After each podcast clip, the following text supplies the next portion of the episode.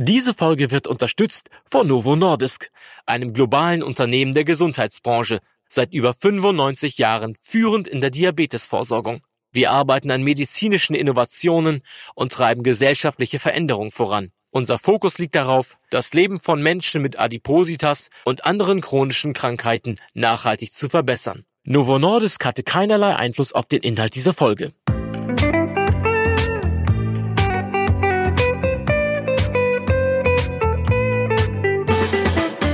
Dr. Med Matthias Riedel talkt ist Ihr Ernährungspodcast ohne schlechtes Gewissen.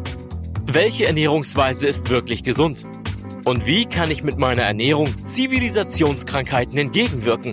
Was sollte ich essen, wenn ich Übergewicht habe oder bereits zum Beispiel an Diabetes erkrankt bin? Wie vermeide ich Foodpfannen? Und wie sehr leidet mein Essverhalten bei einem stressigen Alltag? Und wie kann ich mich nicht mit Diäten plagen? Ernährungsdoc Dr. Riedel hat die Antworten. Der ernährungsmedizinische Kopf des Magazins ist nicht gesund. Dr. Med Matthias Riedel gibt Ihnen in jeder Folge Tipps und Tricks für die tägliche ausgewogene und gesunde Ernährung.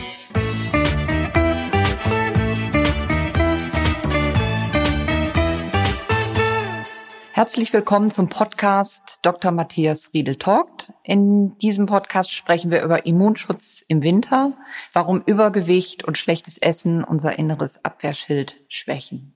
Das Immunsystem, man kann es nicht greifen, man kann es nicht sehen, es ist aber sehr, sehr wichtig. Ein äh, gutes Immunsystem, das wussten wir bereits vor der Corona-Pandemie, ist existenziell für ein gesundes, unbeschwertes Leben. Es ist ein unsichtbarer Panzer und schützt uns vor Eindringlingen jeder Art. Gerade im Winter sollten wir es hegen und pflegen. Was hat eine ausgewogene, gute Ernährung damit zu tun? Darüber möchte ich mit äh, Dr. Matthias Riedel sprechen, dem ärztlichen Direktor des Medikums in Hamburg und äh, mit Chefredakteur unserer Zeitschrift Ist dich gesund. Herzlich willkommen, Dr. Riedel. Ja, danke für die Einladung, Caroline Treck. Ja, man muss sich das vorstellen wie eine, äh, wie ein Heer, wie, wie eine, eine Polizei. Wir, wir haben äh, unsere Außengrenzen zu schützen, so muss man das sagen. Und diese Außengrenzen, die betreffen die Haut, den Darm, also überall da, wo was Äußeres in uns einwirkt, aber auch die Augen, die Schleimhäute, überall. Und natürlich auch die Lungenoberfläche oder die, die Schleimhaut im Rachen. Dort überall haben wir mögliche Eintrittspforten für Keime, die in uns rein wollen, die sich in uns vermehren wollen und die über diese Vermehrung einfach auch ihren Lebensinhalt erfüllen und idealerweise auch andere Menschen, die, wenn sie sich in uns vermehrt haben, auch anstecken wollen. Also wir sind, wir sind der Wirt, so sagt man das äh, in der Medizin. Und äh, da gibt es Invasoren, die wollen in uns rein.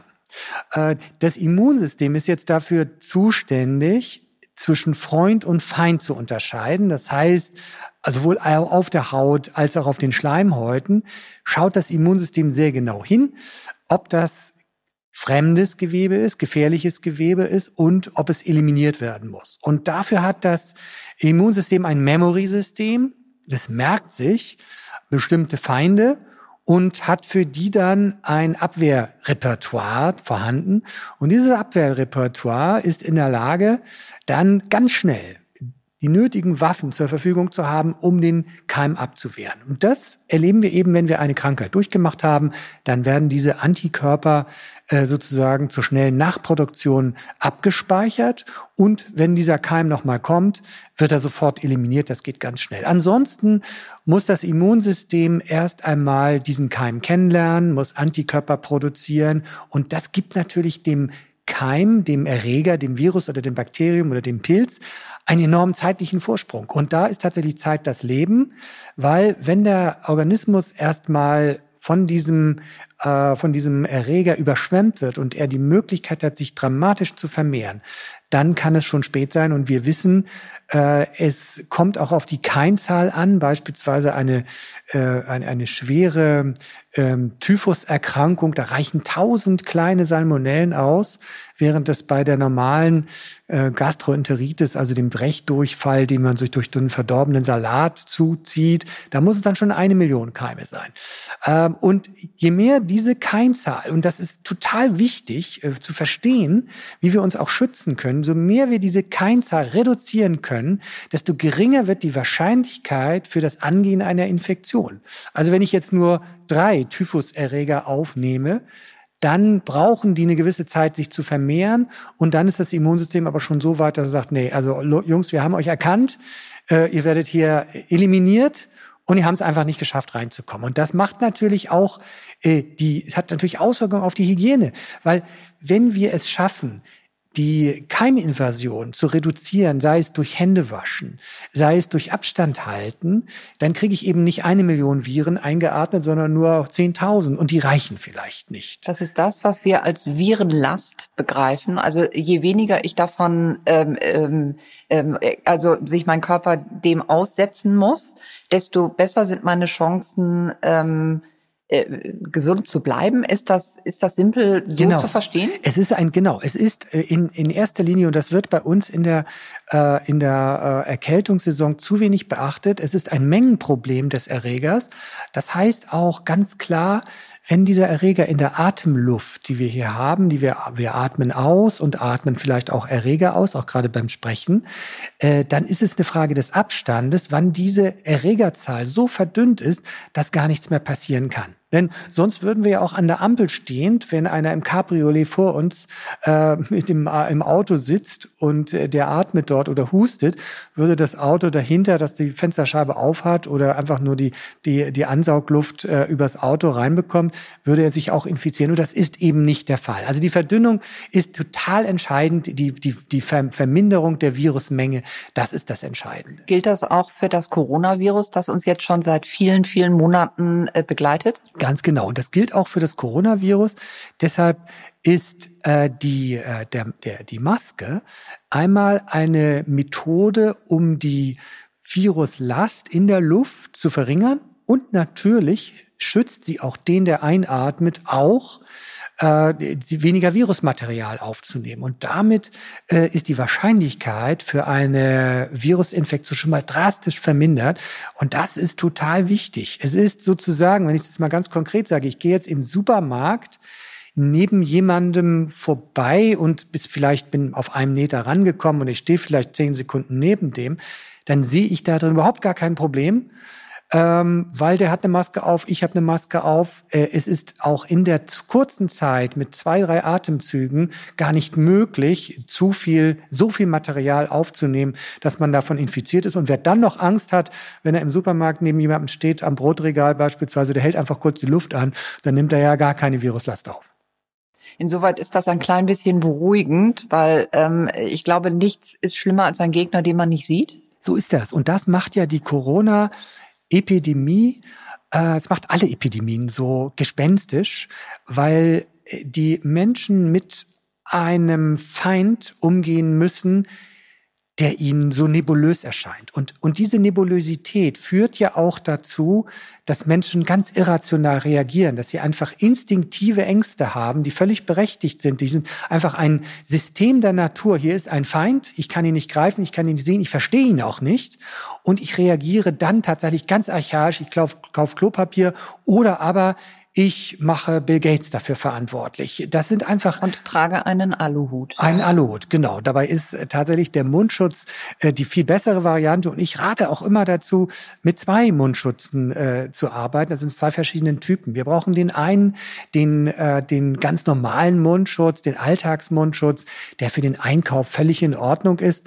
Aber wenn wir dann in der Bahn sitzen, oder wir, und, äh, oder wir sitzen im Flugzeug dann rate ich schon eher, ich selbst mache es auch, ich trage dann eine FFP2-Maske und damit habe ich eine so starke Ausfilterung der äh, Atemluft, dass es nahezu unmöglich ist, mich anzustecken. Das ist ja auch der Schutz, der im Krankenhaus mit gegenüber Infizierten verwendet wird und der schützt das Personal ideal. Und mein Tipp nochmal dazu, da wir ja davon nicht so viele haben und die sind ja auch nicht ganz billig, die kann man natürlich auch wiederverwenden. Erst wenn sie irgendwann kaputt sind oder nicht mehr so schön. Natürlich sind die wiederverwendbar, man muss sie ein bisschen trocknen, man kann sie auch äh, nochmal erhitzen ähm, äh, im Backofen. Aber im Bei Prinzip. wie viel Grad? Ich glaube, dass unsere Hörerinnen und Hörer da immer noch nicht so ganz planungssicher sind, äh, wie sie die nochmal, nennen wir es mal, aufbereiten können. Genau, also bei 60 Grad beispielsweise, aber man muss das gar nicht machen, wenn man ein, ein kleines Sortiment von FFP2-Masken hat, dann lässt man die einfach eine Woche liegen. Wir wissen, dass die äh, Erreger eine gewisse, die Viren einen gewissen, äh, ein gewisses Milieu brauchen und äh, diese, die Austrocknung, äh, die äh, macht dieses Virus äh, sehr, sehr schnell nicht mehr ansteckend und das Virus verliert an Vitalität, so dass nach einer Woche man davon ausgehen kann, dass da äh, keine ansteckenden Keime mehr äh, dran sind, was zumindest das Coronavirus angeht. Nun sind wir ähm, diesmal zusammen äh, im Gespräch über Übergewicht und ähm, Immunschutz. Was, was ist der Hintergrund das fragen sich viele Leute, warum in Amerika so viel mehr Menschen sterben, als wir das tun. Ist es, ist es der Schlüssel, dass dort mehr Menschen mit Übergewicht leben? Ja, es gibt äh, verschiedene Untersuchungen und auch Spekulationen darüber. Ähm, jedes Land hat ja so seine eigene äh, Sterberate. Das war in Oberitalien dann der Grund, dass da sehr viel Alte infiziert wurden, weil die auch zu Hause in den häuslichen Gemeinschaften leben. In Amerika haben wir eben das Übergewicht als Problem und wir reden da über noch äh, größere Gewichtsklassen als in Deutschland. Und wir haben auch äh, Fehlernährung äh, in Amerika. Äh, das ist manchmal so vergesellschaftet. Man kann als Übergewichtiger auch fehlernährt sein. Dann hat man unheimlich viele Kohlenhydrate getankt, sichtbar am äh, Fettmantel.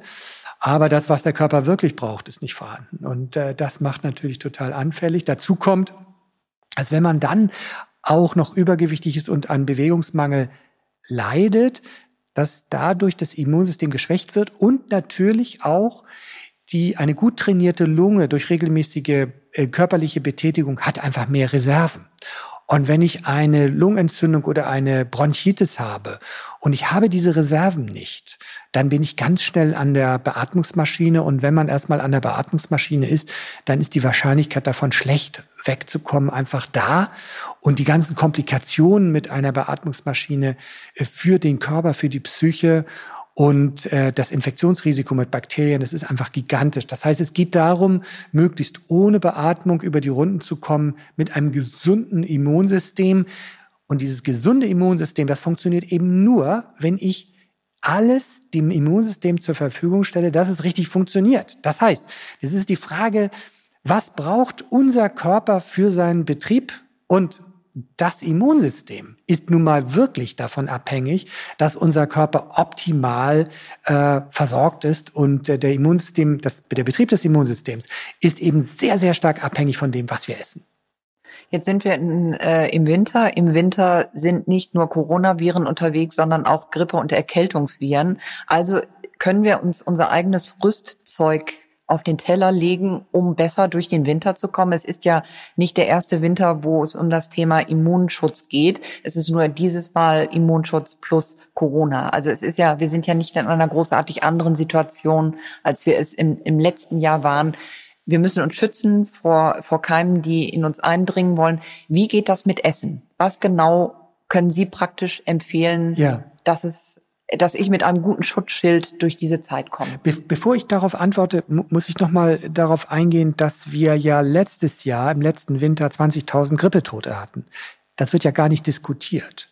Und äh, wir stehen immer an der Schwelle zu einer noch schwereren Grippeepidemie, weil das Grippevirus sich ja mutiert und wir gehen davon aus, dass wenn es sich einmal stärker mutiert, dann gibt es in der Bevölkerung wenig Menschen mit einer Immunität gegen die Grippeviren. Und dadurch, dass bei uns die äh, Impfung so schlecht angenommen wird, wie viel Prozent lassen sich in Deutschland impfen? Ja, 20, 30 Prozent. Das sind bei den Schweden 70 und äh, im, äh, in der ehemaligen DDR haben wir 90 Prozent Impf durch Impfung gehabt. ist es ein Politikum? Was ist ja. das Thema Impfung? Das ist, es ist einmal die Frage, äh, wie der Staat damit umgeht, wie die Gesellschaft damit umgeht und äh, wie stark die Impfgegnerschaft ist. Und die ist bei uns im Südwesten besonders stark. Und dort haben wir ja auch schon regelmäßig äh, im Süden Deutschlands haben wir auch schon regelmäßig Maserntote. Das ist ein Skandal für ein Land wie Deutschland, dass wir die Masern noch nicht ausgerottet haben. Es wäre leicht möglich. Jeder Tod ist da einer zu viel. Und ich, ich erwähne es einfach nur deshalb, weil wir haben jetzt die Corona-Epidemie, wir haben die 20.000 Tote noch nicht erreicht. Aber wir hatten im letzten Jahr 20.000 Grippetote. Das dürfen wir nicht vergessen. Und äh, es können schnell mal 100.000 Grippetote sein. Es waren mehrere 100.000 Grippetote in den 70er Jahren. Und so etwas ist nicht mal irgendwie nur historisch und kommt dann nie wieder. Nein, das Grippevirus ist in der Lage, sich so stark zu verändern, dass es in großen Wellenbewegungen immer wieder kommt. Und das hatten wir mit der spanischen Grippe 17, 18, 19. Dann hatten wir dann die asiatische Grippe und es sind immer so 40, 50 Jahre dazwischen, weil dann ist eine Generation weggestorben, die diese Antikörper hat gegen diese große Epidemie und dann geht die Gefahr wieder los. Also das nur mal dazu, dass wir auch sagen, wir, wir müssen nicht nur Corona im Auge behalten, wir müssen auch die Grippe im Auge behalten und wer die Grippe einmal erlebt hat, der hat großen Respekt davor. Ich erinnere mich an einen Kollegen, der hatte einen Vortrag gehalten, der war damals noch ähm, 45, äh, also eigentlich noch, noch fit und auch gesund und alt, und noch nicht alt. Und der hat den Vortrag gehalten und bei bester Gesundheit und nach einer halben Stunde des Vortrags hat er das Gefühl gehabt, oh, irgendwie wird mir anders. Und er hat diesen Vortrag nicht zu Ende halten können, weil er musste ihn abbrechen, weil die Grippe in diesem Moment hatte sich der, der Erreger so stark in ihm vermehrt, dass sein Immunsystem so auf, auf Höchsttouren gelaufen ist, dass er nach Hause gebracht werden musste und dort hat er eine Woche im Bett gelegen. Also das ist die echte Grippe äh, und die ist natürlich nicht so tödlich wie, wie das Coronavirus, aber und jetzt komme ich auf die Frage zurück. Ich hab ja, bin ja, also, habe einen kleinen Umweg gemacht. Aber jetzt komme ich auf die Frage zurück. Natürlich können wir den Verlauf, die Wahrscheinlichkeit äh, für einen schlechten Verlauf erheblich über das, was wir auf den Teller legen, beeinflussen. Und da ist die Frage, das ist halt, wenn ich jetzt darauf antworte, dann werden alle sagen, oh nee, das habe ich ja gewusst, dass er das sagt. Nee, wenn ich jetzt sage, eine abwechslungsreiche Ernährung, dann, ja, dann gehen ja überall die Klappen schon runter, sagen, was ist denn abwechslungsreich? Und vor allen Dingen, ich finde immer wichtig zu wissen, warum? Und was in dieser sogenannten abwechslungsreichen Ernährung ist denn so entscheidend? Hm? Und es ist so, es fängt ganz banal an, einfach beim, beim Eiweiß. Ja? Unsere Abwehrzellen, die sind aus Eiweiß hergestellt. Und wenn ich dann einen Eiweißmangel habe, weil ich den ganzen Tag irgendwie nur Junkfood in mich reinstopfe, äh, dann äh, muss der Körper schauen, wo er das hernimmt. Und äh, das Immunsystem, gerade auch jetzt, dass diese Antikörper angeht, funktioniert nicht mehr so gut. Als Beispiel. Also sollte die Eiweißmenge stimmen. Und äh, was sind die eiweißreichsten Lebensmittel? Die sind ganz klar ähm, äh, Nüsse äh, und äh, Fleisch natürlich auch. Äh, Nüsse liegen so um 20 Prozent, äh, Fleisch auch. Fleisch etwas mehr als Fisch. Fisch liegt so bei 17, 18 Prozent Eiweiß. Haben wir ähm, Käsearten, die liegen so bei äh, 20, 30, Harzer Käse bei 30 äh, Prozent äh, ungefähr. Und äh, dann haben wir die Milchprodukte, die anderen Milchprodukte wie Milch mit dreieinhalb oder Quark acht bis neun Prozent wenn man ihn als Skier isst beispielsweise. Äh, Nüsse ähnlich wie Fleisch, hatte ich schon gesagt. Und äh, es gibt aber auch eiweißreiche Gemüse. Da haben wir die, die Hülsenfrüchte beispielsweise. Die ja so ein bisschen aus der Mode gekommen sind, aber wieder zurückkommen. Vielleicht, äh, weil man sie nochmal, wenn sie in getrockneter Form in den Haushalten sind, einweichen muss. Das ist ja kein To-Go-Essen, aber ähm, äh, das sind echte Kraft Kerlchen, die, die, die wir da auf den Teller legen können. So ist das, genau. Die, Linsen. Äh, die, die Hülsenfrüchte sind aus der Mode gekommen und hören sich dann auch Omas Küche an. Äh, Oma hatte nicht immer Unrecht. Und es ist so, dass sie wirklich gesunde Eiweißträger sind die Hülsenfrüchte, ähm, aber auch Kohlarten enthalten. Auch äh, jetzt Rosenkohl beispielsweise ist ein wirklich eiweißreiches Gemüse mit äh, fast äh, fünf Prozent Eiweiß. Ähm, daraus kann man seine Eiweißquelle äh, ähm, decken. Und natürlich brauchen wir auch Blut. Wir brauchen Blut, äh, eine gute Blutversorgung, eine gute Sauerstoffversorgung. Was wir uns nicht leisten können, ist zum Beispiel eine, eine Blutarmut. Ähm, und dafür brauchen wir Eiweiß, Eisen. Äh, Eisen beispielsweise ist auch enorm wichtig. Also es geht um verschiedene Mineralien. Wir müssen uns das so vorstellen, dass das Immunsystem äh, wie ein kompliziertes Heer wirkt. Und wenn Sie den Nachschub nicht richtig gestalten, äh, dann merken die an der Front, dass plötzlich, äh, sage ich mal, die Patronen für den Panzer nicht da sind. Und genau darauf kommt es an. Ja, wenn die Nachschubwege für für Eisen schlecht sind, dann ist meinetwegen die Reichweite der der, der Panzer um 50 Prozent reduziert. So muss man sich das vorstellen. Und ähm, es kommt auch darauf an, äh, dass wir äh, das Immunsystem, das auch in sehr großen Teilen mit der Darmflora zusammenhängt, dass wir das richtig aktivieren.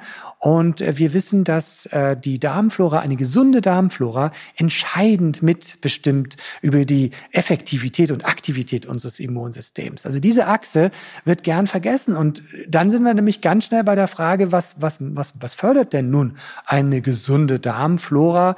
Wie können wir das unterstützen?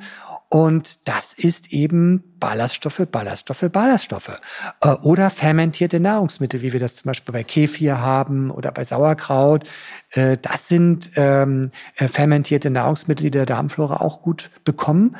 Und jetzt sage ich mal eine Zahl und dann weiß man gleich, was es geschlagen hat. 90 Prozent der Bundesbürger haben einen eklatanten Ballaststoffmangel.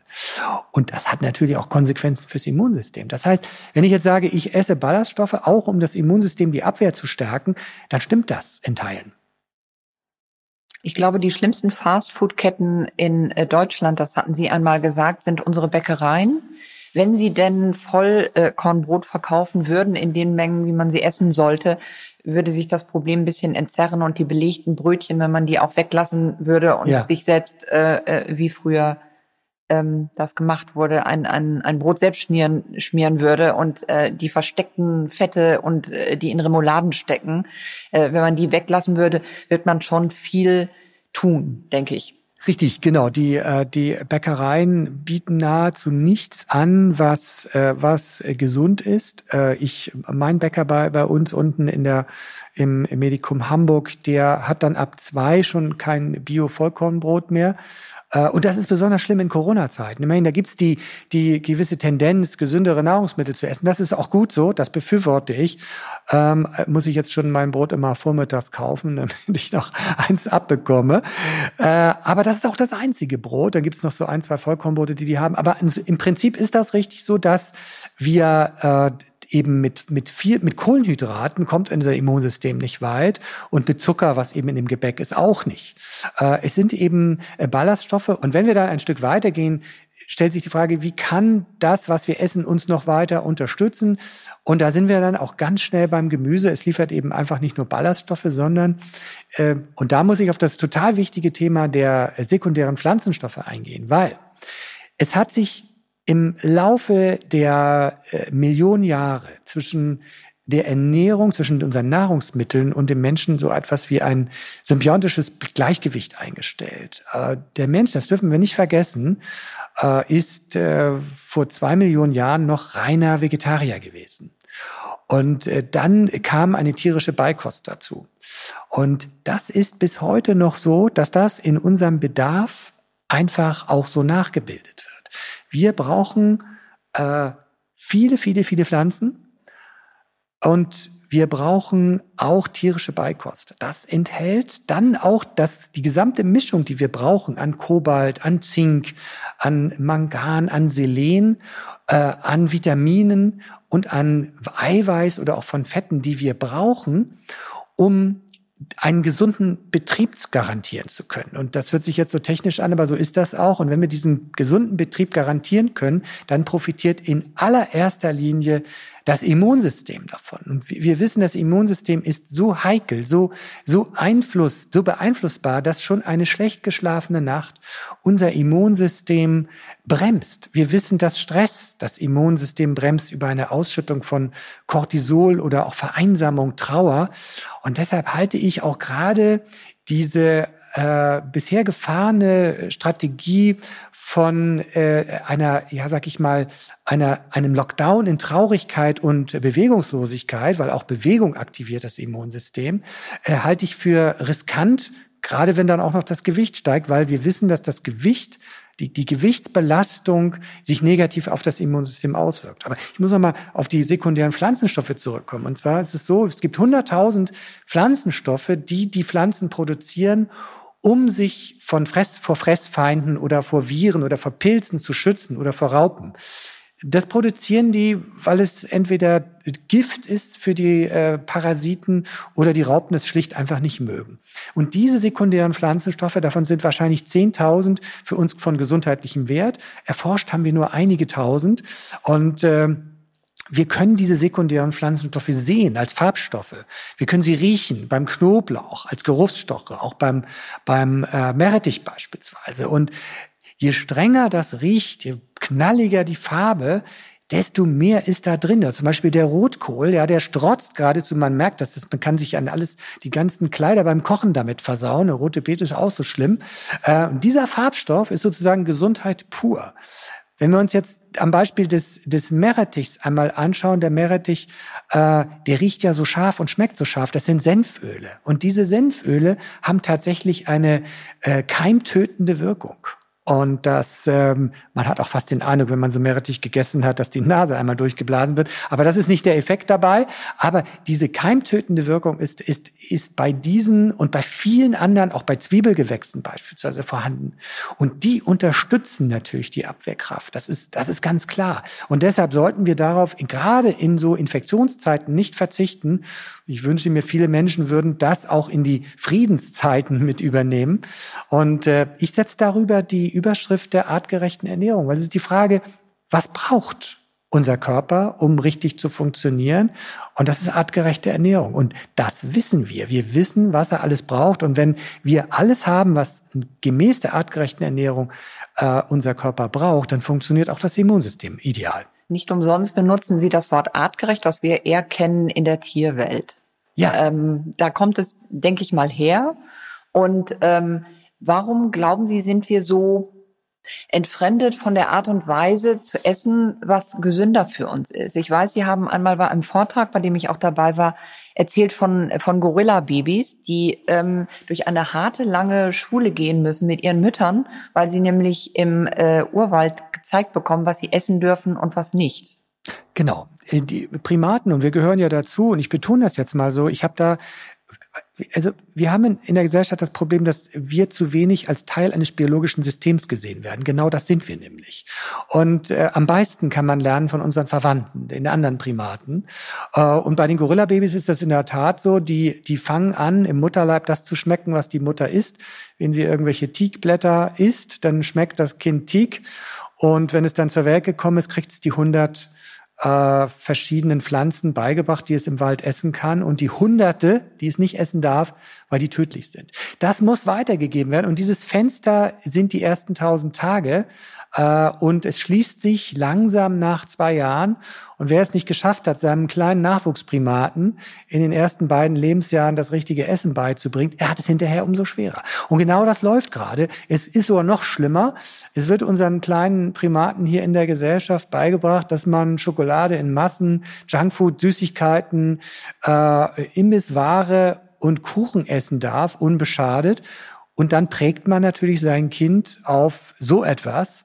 Und das schädigt äh, das Kind auf, auf wirklich aufs ganze Leben. Das heißt, wir leben in dem deutlich gefährlicheren Dschungel, nämlich dem Dschungel der, der Fastfood-Verführereien.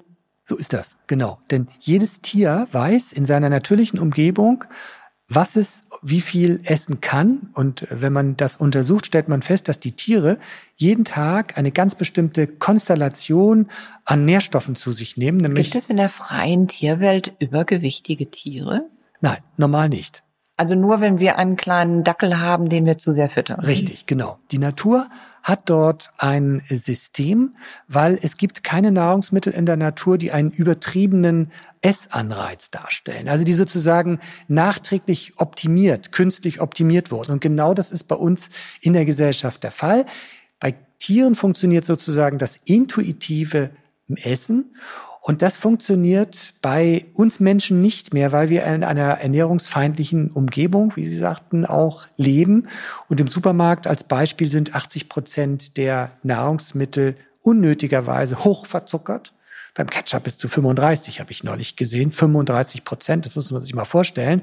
Es ist völlig unnötig, ist auch ungenießbar für jemanden, der einen normalen Süßgeschmack empfindet.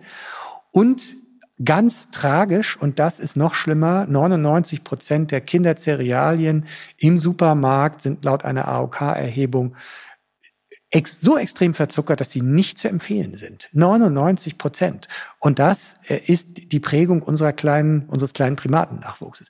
Das macht die Kinder ähm, schädigt sie fürs Leben. Und ich sage noch eins dazu, wir wissen es aus dem Mäuseversuch, und damit kriegen wir auch sogar den Bogen wieder zum Immunsystem. Aus dem Mäuseversuch wissen wir, dass wenn Sie vier Generationen Mäuse mit Junkfood ernähren, halbiert sich deren Vielfalt der Mikroorganismen im Darm und die Darmflora verschlechtert sich erheblich mit allen Konsequenzen für die Gesundheit, auch fürs Immunsystem. Das heißt, wenn Sie vier Generationen Menschen hinter sich haben, dann haben Sie so eine Generation 20, 25 Jahre, vier Generationen mit Junkfood hochgezogen haben, dann haben wir deutlich messbare Verschlechterungen der Darmflora. Und den Punkt haben wir als äh, humanoide Rasse bereits erreicht. So ist das. Also wir, wir kommen da in eine bedenkliche Lage und es gibt Gesellschaftsschichten, in denen ist das völlig akzeptiert, sich so zu ernähren und in anderen wiederum nicht. Und äh, hier ist tatsächlich der Staat aufgefordert, weil offensichtlich kriegt die Gesellschaft das nicht hin, die Selbstverpflichtung der Hersteller auch nicht. Und äh, äh es ist äh, von der Aufklärung in der Schule auch nicht so, dass die Kinder das beigebracht bekommen und wenn sie es von ihren Eltern in den ersten beiden Lebensjahren nicht lernen, dann muss tatsächlich der Gesetzgeber ran. Ich habe den Eindruck, dass wir in so einer äh, Welt leben, die sich zweiteilt. Es ist ein unfassbar vielfältiges Fernsehprogramm zum Thema Kochen, lustvoll Kochen, äh, Konkurrenz, Kochen. Und dann gibt es so viele Leute, die wir offenbar gesellschaftlich abgehängt haben, die keine Ahnung davon haben, wie sie sich ernähren, was sie essen. Also das intuitive Essen, was ja auch als Modebegriff äh, momentan kursiert. Intuitives Essen ist ja auch das Falsche zu wählen, weil ich es sozialisiert einfach so tue. Wenn ich aus einem Familienhaushalt komme, wo, wo wirklich eine Verwahrlosung auf dem Teller stattfindet, wie, wie esse ich dann intuitiv? Also wie bewerten Sie diesen Begriff? Können Sie den mit Inhalt füllen? Finden Sie den richtig? Intuitives Essen? Ja. Ja, intuitives Essen gibt es. Äh, es funktioniert nur nicht in dieser Umgebung, in unserer Umwelt. Es funktioniert bei uns nicht mehr. Äh, wir wissen das äh, aus Tierbeobachtungen, wo man äh, geguckt hat, was Tiere in freier Wildbahn essen, stellt man fest, dass ein, äh, ein Affe beispielsweise jeden Tag um 20 Prozent Eiweiß zu sich nimmt. Das ist jeden Tag dasselbe weil er keine Nahrungsmittel hat, die, im Überan, die ihm einen Überreiz äh, an, an, an Lust bescheren. Wenn wir diesen Affen in dem Supermarkt lassen würden, da würde dieser Affe nicht mehr diese Konstellation an Nahrungsbestandteilen zu sich nehmen. Aber es ist so, ob sie jetzt von der Ameise äh, über die Spinne, die Heuschrecke. Das ist an vielen Tieren nachgewiesen, auch bei Mäusen, aber auch an, an hochkomplizierten Primaten. Die essen in ihrer normalen Umgebung immer intuitiv richtig. Das ist bei uns außer Kraft gesetzt in dieser ernährungsfeindlichen Umgebung. Deshalb funktioniert das nicht mehr. Die Tiere essen selektiv so, dass wenn der ähm, Eiweißanteil beispielsweise in bestimmten Naturprodukten geringer ist, dann suchen die sich ganz selektiv ähm, Lebensmittel aus, die mehr Eiweißanteil enthalten. Das ist, äh, funktioniert ganz automatisch, nur eben bei uns funktioniert es nicht mehr und das sehen wir halt mit äh, dann bei uns äh, in, in unserer Gesellschaft mit der hohen Krankheitslast. Können wir ein Immunsystem, wenn es nicht in der besten äh, Verfassung ist, wie wir uns das wünschen. Können wir das wieder aufbauen? Ist das etwas, was wir uns zurückholen können? Oh ja, das kann man. Äh, äh, wer also weg will von dieser, äh, sage ich mal, von diesem Irrweg, äh, der sollte äh, sich Gedanken machen, einmal, äh, was er falsch macht. Also ich, ich empfehle tatsächlich ein stufiges Vorgehen. Äh, einmal idealerweise eine Selbstanalyse. Äh, und äh, diese Selbstanalyse kann man machen mit Hilfe einer Checkliste. Wir haben das einmal zusammengefasst und veröffentlicht als das 2080-Prinzip. Warum diese Checkliste? Weil wir müssen gezielt vorgehen, wenn wir etwas verändern wollen und nicht an allen Ecken was ändern. Eine der wichtigsten Gründe, weshalb unser Immunsystem überlastet ist, ist auch das ständige Snacken. Das heißt, ich gehe jetzt mal nach einer Checkliste vor und schaue, bin ich ein Snacker? Esse ich mein zwei bis drei Mahlzeitenprinzip ein? Habe ich zu allen Mahlzeiten eine ausreichende Eiweißmenge? Wie sieht's aus mit dem Gemüsekonsum? Also das sind so ein paar Elemente einer Checkliste, wo man sich prüfen kann und auch, wie ist es mit meinem Zuckerkonsum? Also diese Checkliste, die haben wir veröffentlicht als 2080-Prinzip. Und dann stellt man sich einen Aktionsplan zusammen und sagt, also okay, ich bin ein Snacker. Dann geht es darum, warum snacke ich? Esse ich nicht genug zu den Hauptmahlzeiten, sodass ich schnell wieder Hunger kriege? Und äh, dieses Snacken, das halte ich jetzt gerade auch zur äh, Stärkung des Immunsystems für äh, total wichtig, weil wir belasten unser Immunsystem, weil es muss ja immer prüfen, was da im Magen-Darm-Trakt angekommen ist. Ich belaste das über die Gebühr und äh, dadurch äh, wird das Immunsystem unnötigerweise belastet und das können wir überhaupt nicht gebrauchen und es wird kommt sogar auch in eine Art Erregungszustand und äh, und in eine Überentzündlichkeit und äh, das ist äh, auch Teil übrigens auch der äh, Corona-Infektion. Da stellen wir ja auch fest, dass teilweise das Immunsystem so dermaßen überreagiert, dass es zwar auf das befallene Gewebe befeuert, aber äh, es geht da so viel kaputt bei. Und das erleben wir ja auch bei diesen schweren Lungenentzündungen so, dass es zu enormen äh, Gewebezerstörungen kommt. Und da scheint irgendetwas mit dem, äh, mit einer übertriebenen Immunreaktion eine Rolle zu spielen. Und ich rate auch nur jedem, sich auch eher antientzündlich zu ernähren, sodass das Immunsystem gezielt, aber nicht übertrieben stark und übertrieben lange feuert. Können Sie uns praktische Tipps geben, wie äh, antientzündliche Ernährung aussieht oder was ist entzündliche Ernährung? Ich vermute, ja. es, äh, es ist äh, schlechtes Essen in, in, in Form von, von Fastfood, von, von verarbeitetem Essen. Richtig, es sind äh, an, ganz vorne an, also Entzündlichkeit wird verursacht äh, durch viel Zucker. Der Bundesbürger isst 100 Gramm Zucker am Tag, ein Viertel davon ist noch gerade tolerabel. Äh, viel tierische Fette, äh, das ist eben auch dann äh, Fette von Tieren, die nicht artgerecht gezogen sind. Die enthalten weniger äh, Omega-3-Fettsäuren. Und äh, viel Alkohol wirkt entzündungsfördernd, viel Weizenprodukte, also viel Brot auch, schlechtes Brot, Gebäck, all das Ganze. Auf der anderen Seite, und man merkt schon, das ist ja wieder mal eine Zusammenfassung von allem, was nicht so empfehlenswert ist, das kann sich jeder auch gut vorstellen.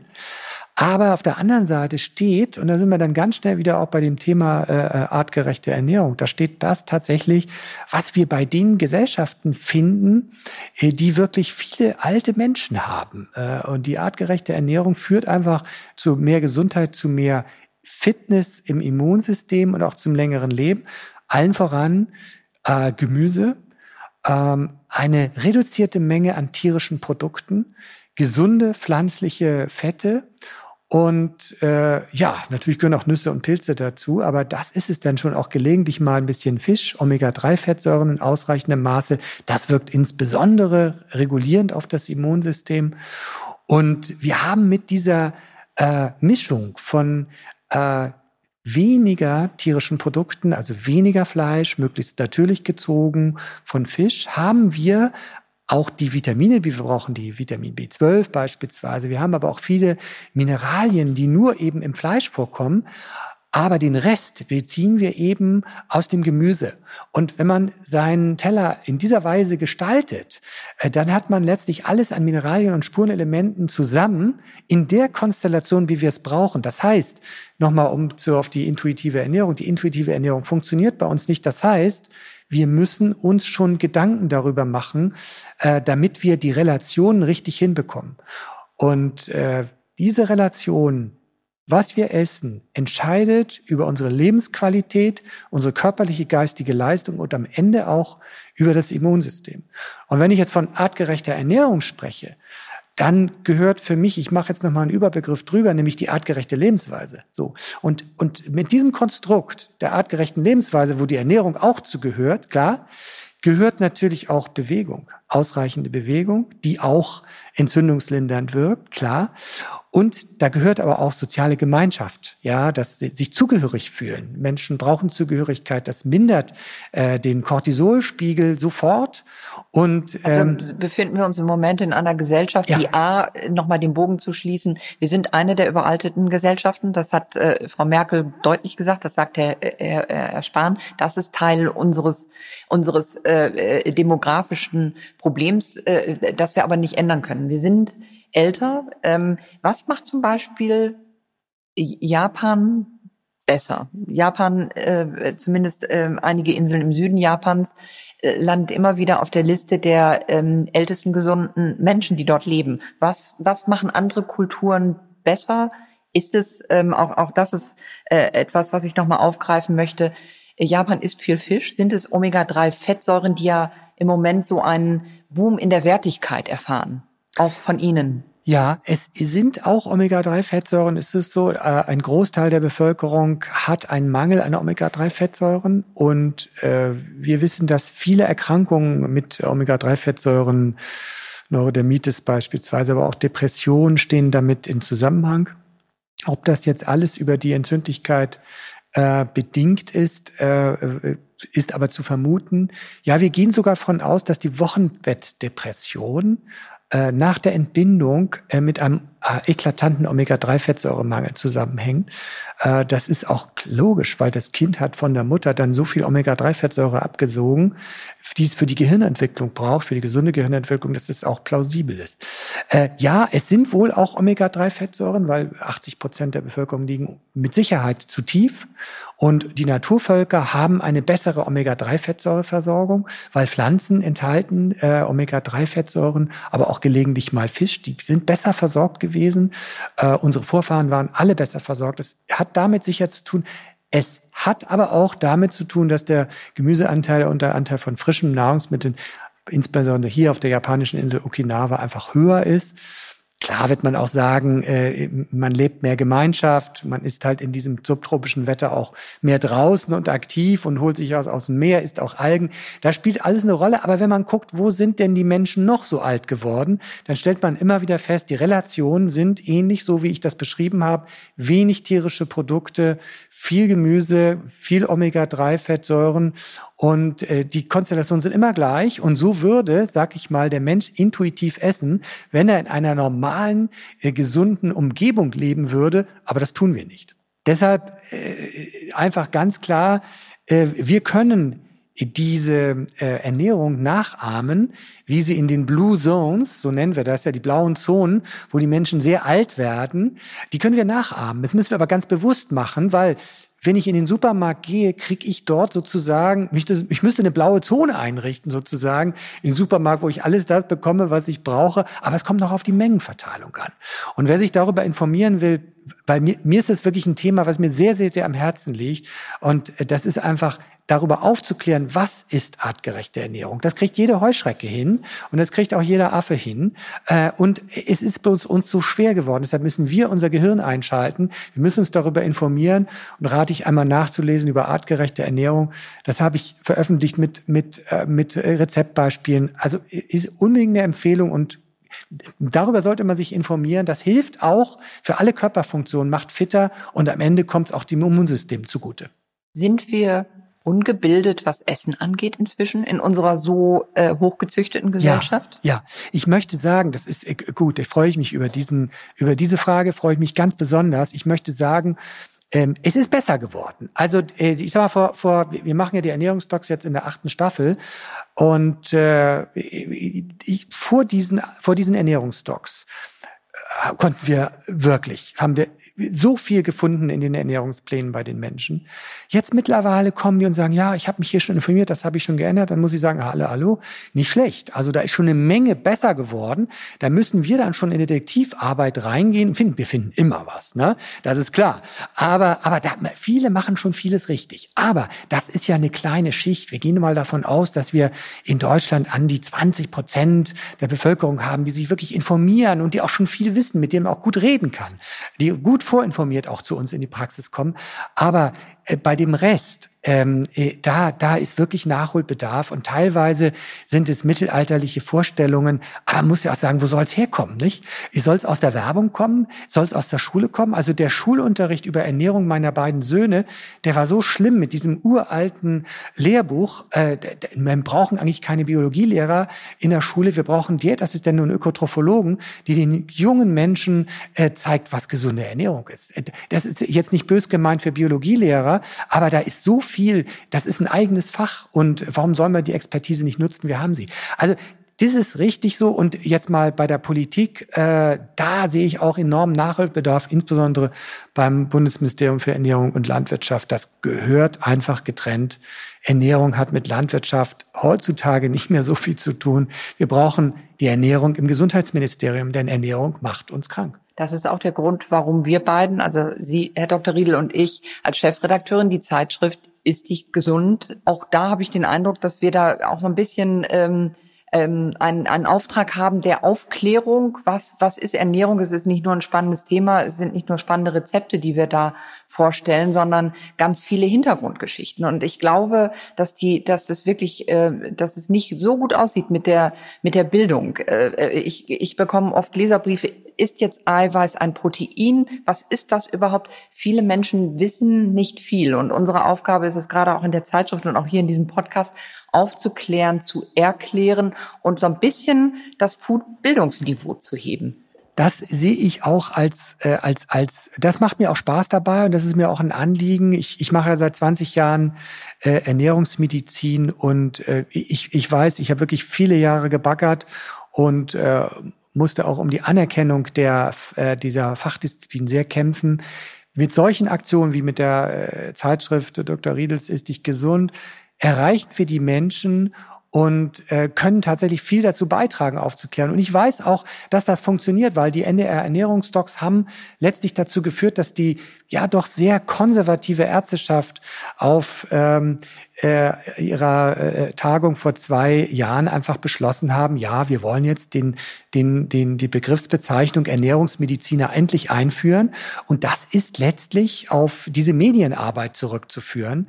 Und äh, deshalb, ich muss mal sagen, die Medien sind da tatsächlich der einzige Verbündete der, äh, der Ernährungsmedizin, der Ernährungstherapie und der Verbreitung dieser, dieser ganz tollen Informationen, weil ich muss mal so sagen, es ist so, wir reden hier über ähm, äh, Diabeteszahlen beispielsweise in Sachsen-Thüringen von 15 Prozent und am Starnberger See von 6, 7 Prozent. In Hamburg von 8 Prozent. Das hat direkt mit dem Essen zu tun. Und wir müssen tatsächlich das Wissen, das wir haben, in die Breite bringen.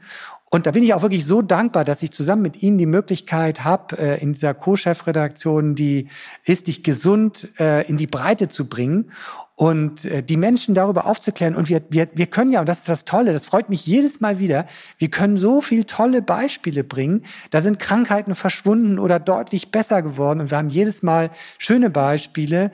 Und, und daraus kann man lernen. Und das macht Mut. Und das ist, glaube ich, auch genau der Punkt, weil bevor es die Ernährungsdocs gab, bevor es die Zeitschrift Ist dich gesund gab, da war Ernährungstherapie, Ernährungsberatung so was Langweiliges. Ne? Das war verbunden mit Verboten, Verboten, Verboten. Und das hat man im Fitnessclub bekommen oder bei der Freundin um die Ecke, die hat Ernährungsberatung gemacht.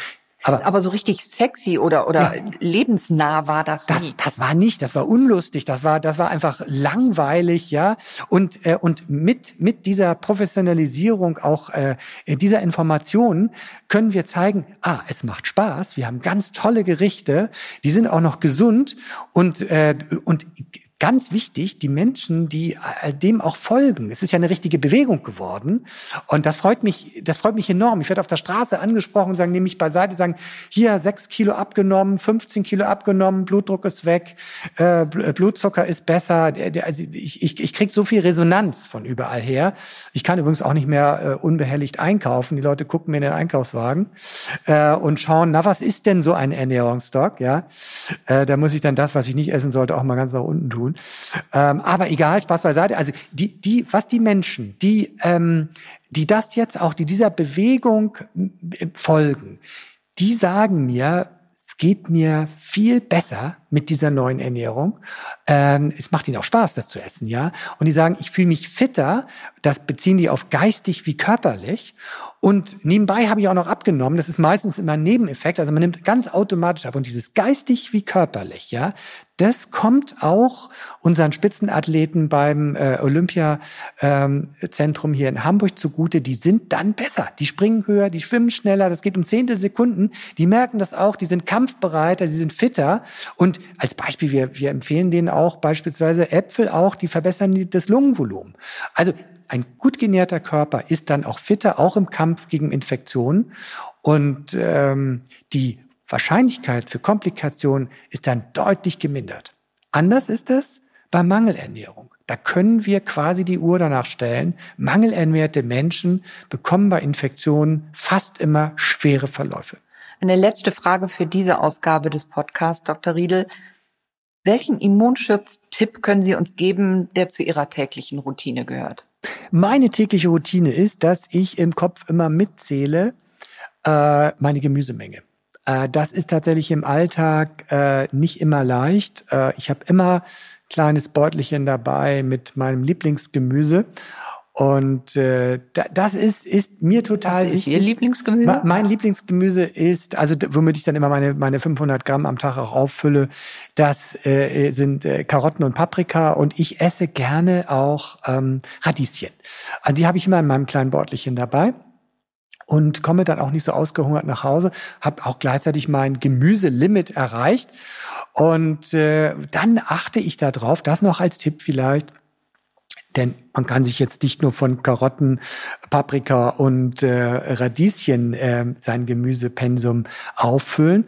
Es ist wichtig, weil wir wissen eben nicht, welche dieser Konstellation an sekundären Pflanzenstoffen, Vitaminen und Spurenelementen wichtig sind, um unser Immunsystem maximal zu unterstützen. Wir wissen, dass Zink wichtig ist, ja, aber viele andere Dinge spielen im Kontext auch eine Rolle. Meine Empfehlung daher, 25 verschiedene Gemüse- und Kräuterarten Nüsse zählen wir jetzt auch mal dazu, in der Woche. Und das sichert die äh, äh, optimale Funktion unseres Körpers, weil dann haben wir alles dabei. Also da ist dann nicht irgendwie eine Monokultur auf dem Teller, sondern wir haben antientzündliche Nahrungsmittel, wir haben antibakterielle, antivirale Lebensmittel dabei. Und diese bunte Mischung macht es eben. Und das schließt eben auch den Bogen äh, zu der äh, ähm, Antwort, die ich am Anfang gegeben hatte. Abwechslungsreiche Ernährung. Und das ist dann abwechslungsreich. Vielen Dank, Dr. Riedel. Ich bedanke mich auch. Diese Folge wurde unterstützt von Novo Nordisk, einem globalen Unternehmen der Gesundheitsbranche, dessen Fokus darauf liegt, das Leben von Menschen mit Adipositas und anderen chronischen Krankheiten nachhaltig zu verbessern. Novo Nordisk hatte keinerlei Einfluss auf den Inhalt dieser Folge.